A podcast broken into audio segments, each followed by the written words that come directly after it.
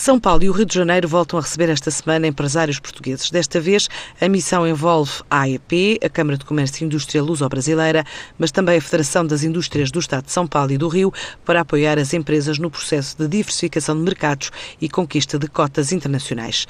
Apesar da atual contração económica, o Brasil é a nona economia do mundo, a primeira da América Latina, possuindo uma população de cerca de 205 milhões de habitantes, a maior dos países da região. As relações comerciais com o Brasil continuam a revestir-se de grande importância para Portugal, quer pelos laços históricos, quer pelo atual posicionamento mundial do mercado.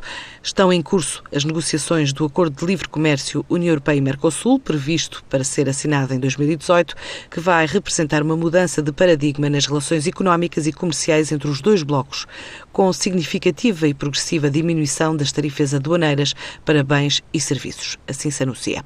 De regresso de São Tomé e Príncipe está outra missão empresarial portuguesa, depois de cinco dias naquele que é considerado um dos destinos de expressão portuguesa que está a captar mais atenção por parte de grandes investidores internacionais, sendo também um dos maiores destinos de turismo ecológico de todo o continente africano.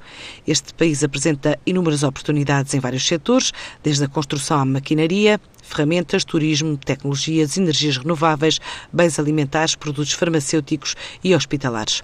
O Governo de São Tomé e Príncipe anunciou também a construção e recuperação de infraestruturas, físicas e logísticas, através, por exemplo, da construção de um porto comercial de águas profundas, bem como a expansão do aeroporto internacional.